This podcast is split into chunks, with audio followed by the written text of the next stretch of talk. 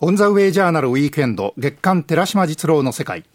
この番組は政治経済社会、そして文化歴史にまで視野を広げて、これからの日本のあるべき姿をテーマに考えています。オンザウェイジャーナルウィークエンド、今週と来週は月刊寺島実郎の世界をお送りいたします。一般財団法人日本総合研究所理事長、三井物産戦略研究所会長で多摩大学学長の寺島実郎さんにお話を伺ってまいります。寺島さんおはようございます。あ、どうもおはようございます。どうぞよろしくお願いいたします。はい、この時間のナビゲーターは私木村智義です。オンザウェイジャーナルウィークエンド月刊寺島実郎の世界。今朝は第39回中東協力現地会議を終えて世界のエネルギー地政学の変動というテーマでお話を伺います。寺島さん、先月はですね、うん、日本を取り巻くエネルギー地政学の変化ということで、うんまあ、この中東協力会議を前にしてのですね、うん、外観というんですか、まあ、俯瞰したお話も伺いました。うん、で、この中東協力会議、まあ、現地会議を終えてということで、えー、その時にまた詳しくというお話もありました。でこの39回を数える中東協力会議ですけれども、寺島さんはですね、うん、9回目ということになると思います。うん、まあ、基調講演をですね、重ねていらっしゃる。うん、で、お話の本編に入る前におさらいとして中東協力会議、これは一体どういう会議で何のために開かれているこれはね、あの、73年に石油危機っていうのがあったんですね。はい、日本の戦後にとっては衝撃的な出来事だったんですね。ええ、第四次中東戦争をきっかけにして。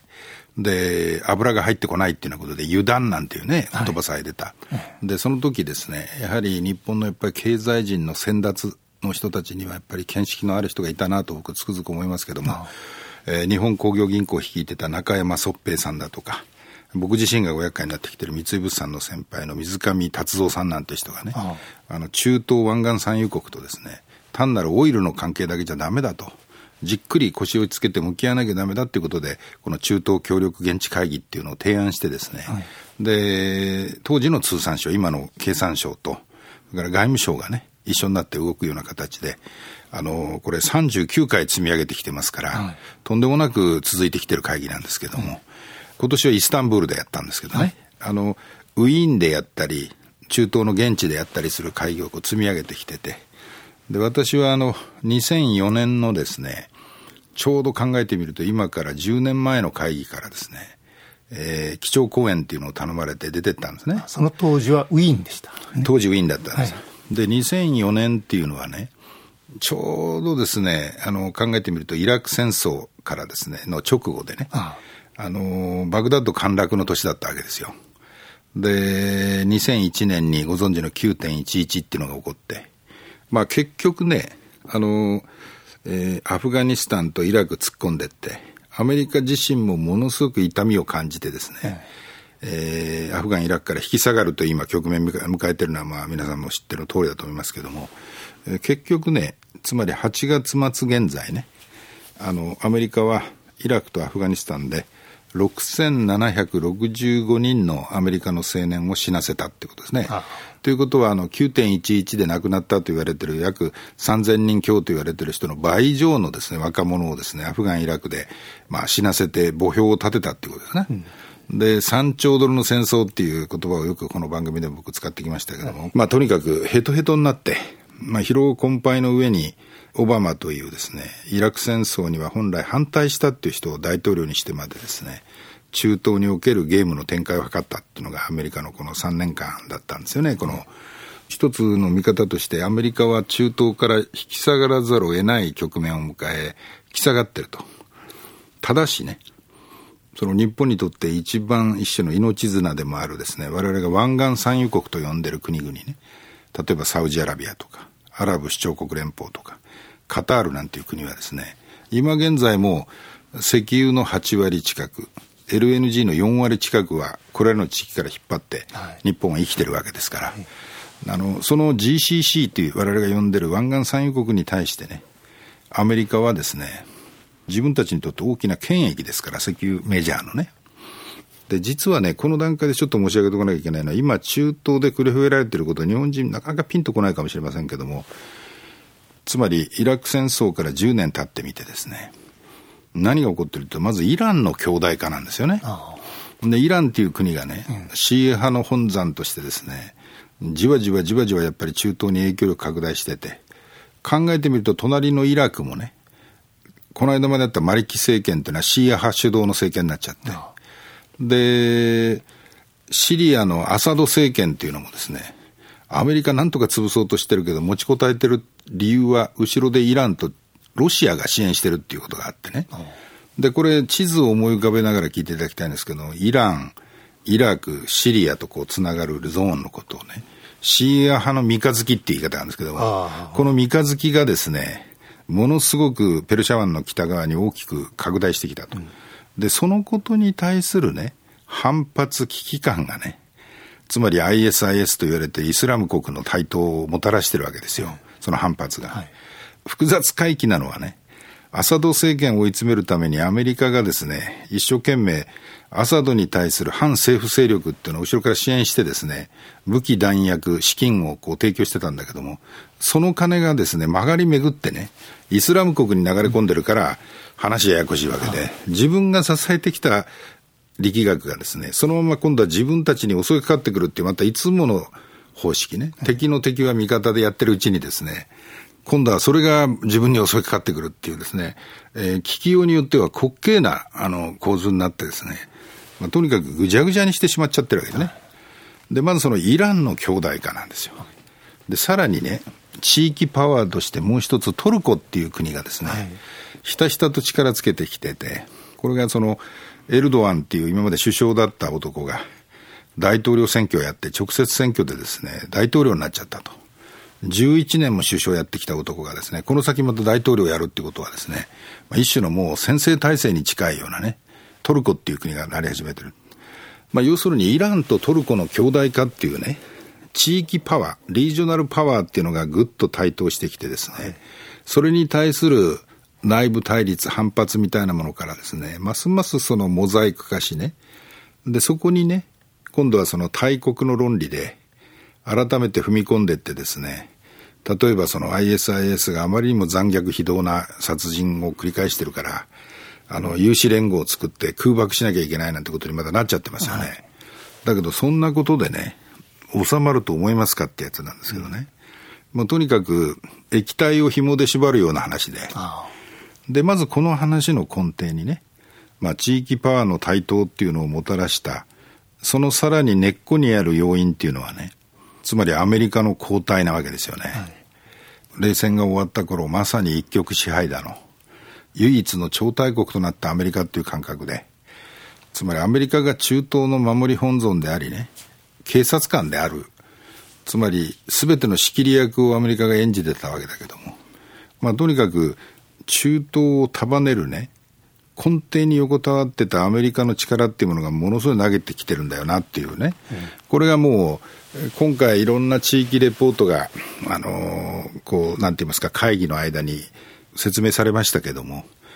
まあ聞いてても今僕が話してるような大きな流れの中でですね、まあ、要するにアメリカが中東を束ねる力っていうものを見せた時代は終わったと。ただし、これ、覇権なき中東っていうことをこの何回、何年か僕言ってきてますけど、はい、まさにそうでね、つまりアメリカが覇権を確立した時代が終わって、じゃあどっかが変わってですね、覇権を確立して、中東の秩序を守るような立場になるのかって言ったらそうじゃない。ロシア、中国ね、欧州の国々も、アメリカでさえ中東に一定の影響力の残そうということでもって、こう、もがき苦しんでるっていうかですね。で、そこへ持ってきて今言った地域パワーの台頭なんていう形でね、イランだ、トルコが影響力高めていくっていう。うん、で、要するに覇権なき中東なんですよ。はい、で、別な言い方するとね、なんて言いますか、その、この僕の言う全員参加型秩序っていうのかな。うん、誰かがこの指止まれとかですね、俺が仕切ってる通りにやれよっていうような類の話じゃなくてですね、みんながもう自己主張してですね、もうぐちゃぐちゃになってて収集つかないぜっていう、あのー、状況になってるようなイメージで考えたらいいと思うんですね。で、こっからなんですけども、前回もここで申し上げたけども、さらに今回僕議論しててですね、あの2014年の秋の世界を認識するときにね、大変重要な点がいくつかあってですね、アメリカの実体経済の回復っていう話と、ロシアがどうなってるって話をですね、こう視界に入れてくるとね、この中東の液状化がさらにこう立体感を持って見えてくるっていうのかな。でそれでまずそのアメリカなんですけどね、まあ先月もこの子でお話したと思いますけども、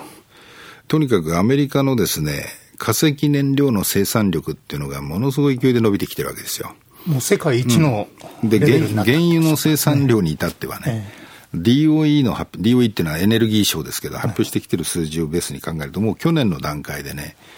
1231万 BD って言いますから、はい、1日あたりね、1231万バーレルの原油を生産する国になりましたと。はい、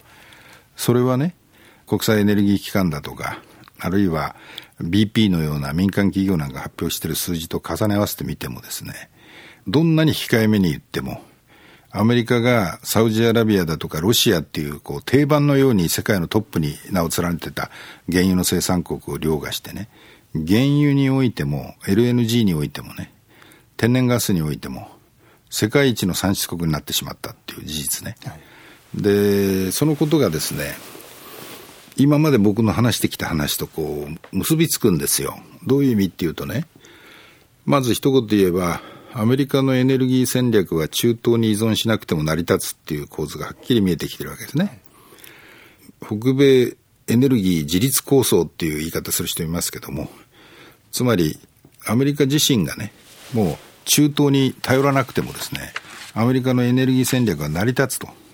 ただしね、成り立つけれども、権益は持ってるから、湾岸産油国だけは、しっかりとプレゼンスを持って守り抜こうとしてるってことは確かなんですよ。で、そこでね、僕驚いてんだけど、アメリカの産業構造がですね、この化石燃料が吹き出てきてることによってですね、じわりと変わってきた。で、まずその、エネルギーの輸出ね。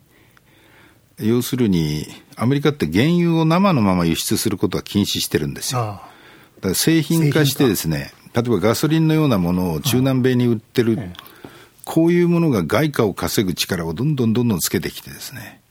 あの、昨年2013年のアメリカの輸出の中のトップ品目に踊れてきた。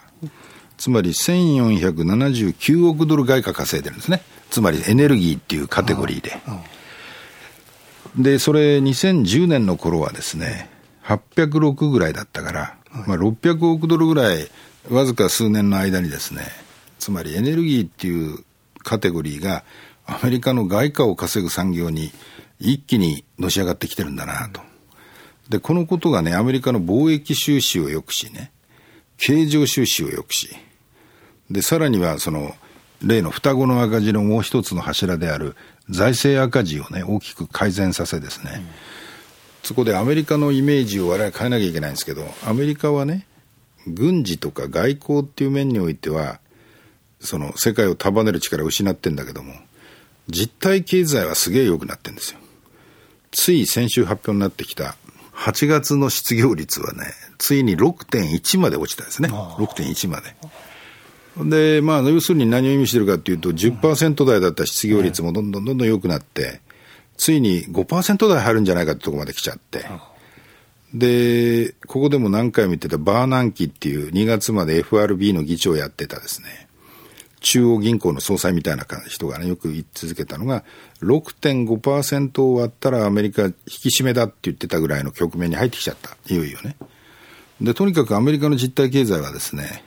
まず一つはその化石燃料という思いもかけない要素によってね、つまり自分の足元からですね、原油と LNG が吹き出てきて、どちらも世界一の産出国になったと。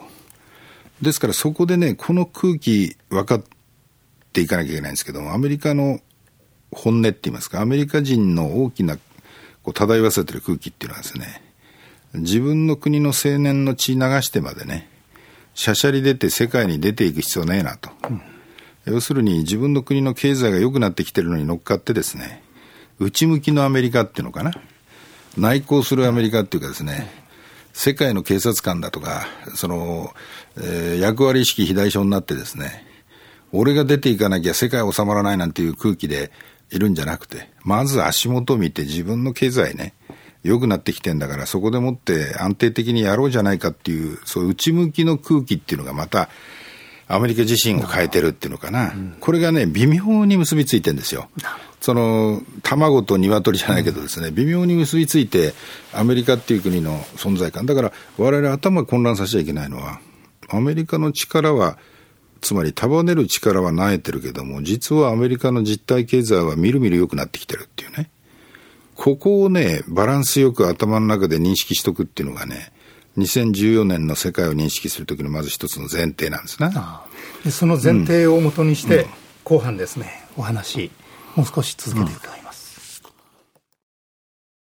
うん、寺島さんのおっしゃる、覇権なき中東というですね、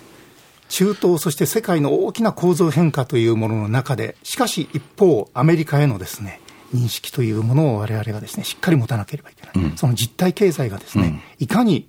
いい状態になる、うん、そしてそれがアメリカの人たちの内向き思考、つまりアメリカの外交、安全保障についてもですね、その内向き思考というものが生まれている。これを前提にしてですね。で、アメリカ経済が非常にしっかりしてきてると、はい、実体経済がね。で、それが内向につながってるって話したわけですけども、そこからさらに踏み込んで考えておかなきゃいけないのはね、アメリカの実体経済をよくしてるもう一つの要素が IT なんですよ。情報技術革命ね。ところがね、この IT の技術を一番したたかに吸収してですね、はい、自分たちのビジネスモデルにして大きくそれをこの活用しきってる分野はどこだっていうと、まあ金融なんですね。で、ウォール・ストリートの主導のアメリカ経済って言い方ありますけども、金融っていう世界でね、また新たなですね、僕、その、ある種の危機感をこう感じなきゃいけない局面が来てると思うんですね。フィナンシャル・タイムズがね、先月あたりから指摘し始めてんだけども、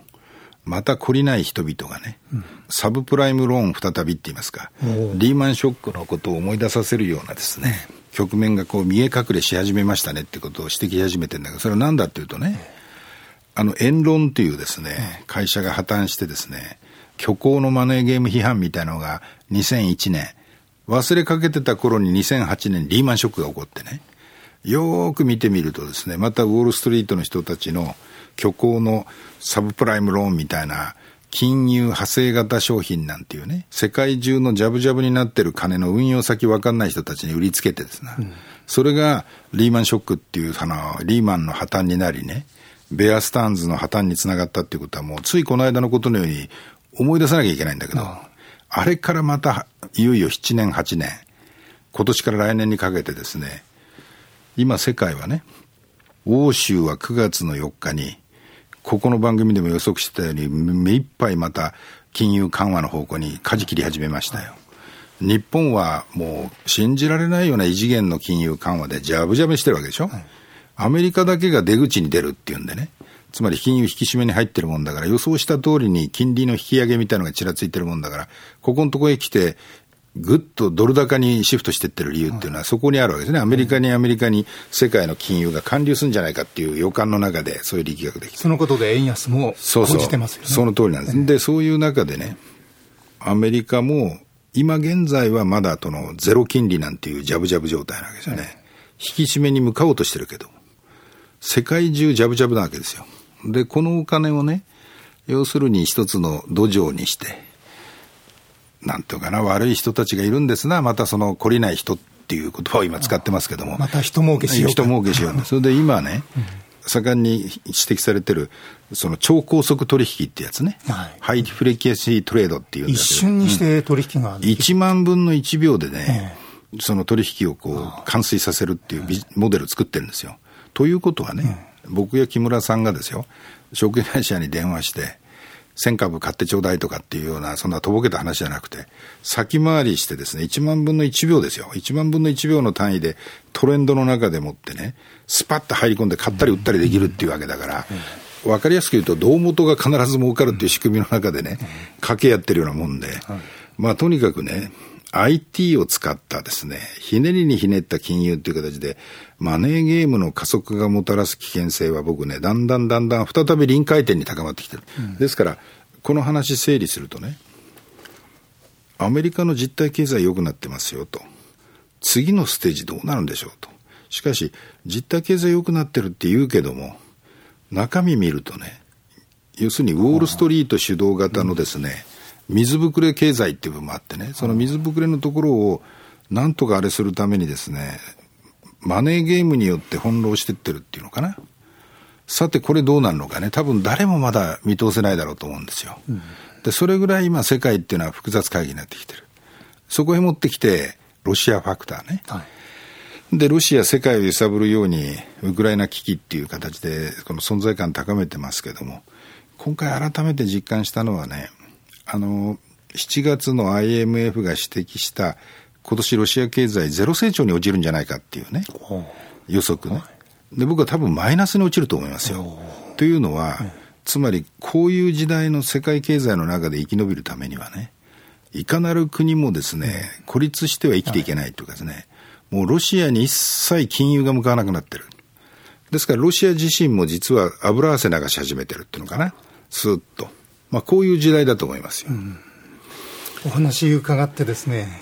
いや大変なところに世界は差し掛かっているというですね、思いを寺島さんのお話で強くしました。ありがとうございました。さて、このオンザウェイジャーナルウィークエンド月刊寺島実郎の世界では皆さんからのメールを大募集中です。番組のホームページ左側メールのアイコンをクリックして送信フォームをお使いいただきますと簡単にメールを送ることができます。番組のホームページではこの番組の動画や音声をお楽しみいただけるほか寺島実郎さんのスケジュールやインフォメーションそして番組の内容を文字でもご覧になることができます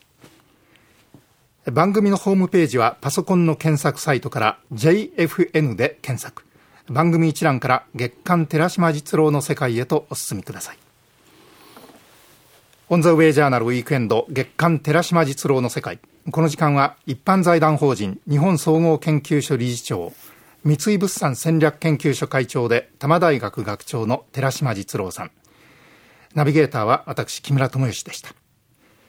また次回もリスナーの皆さんと共に日本のあるべき姿、あるいは世界と日本、そして時代というものを一緒に見つめ考えてまいりたいと思います。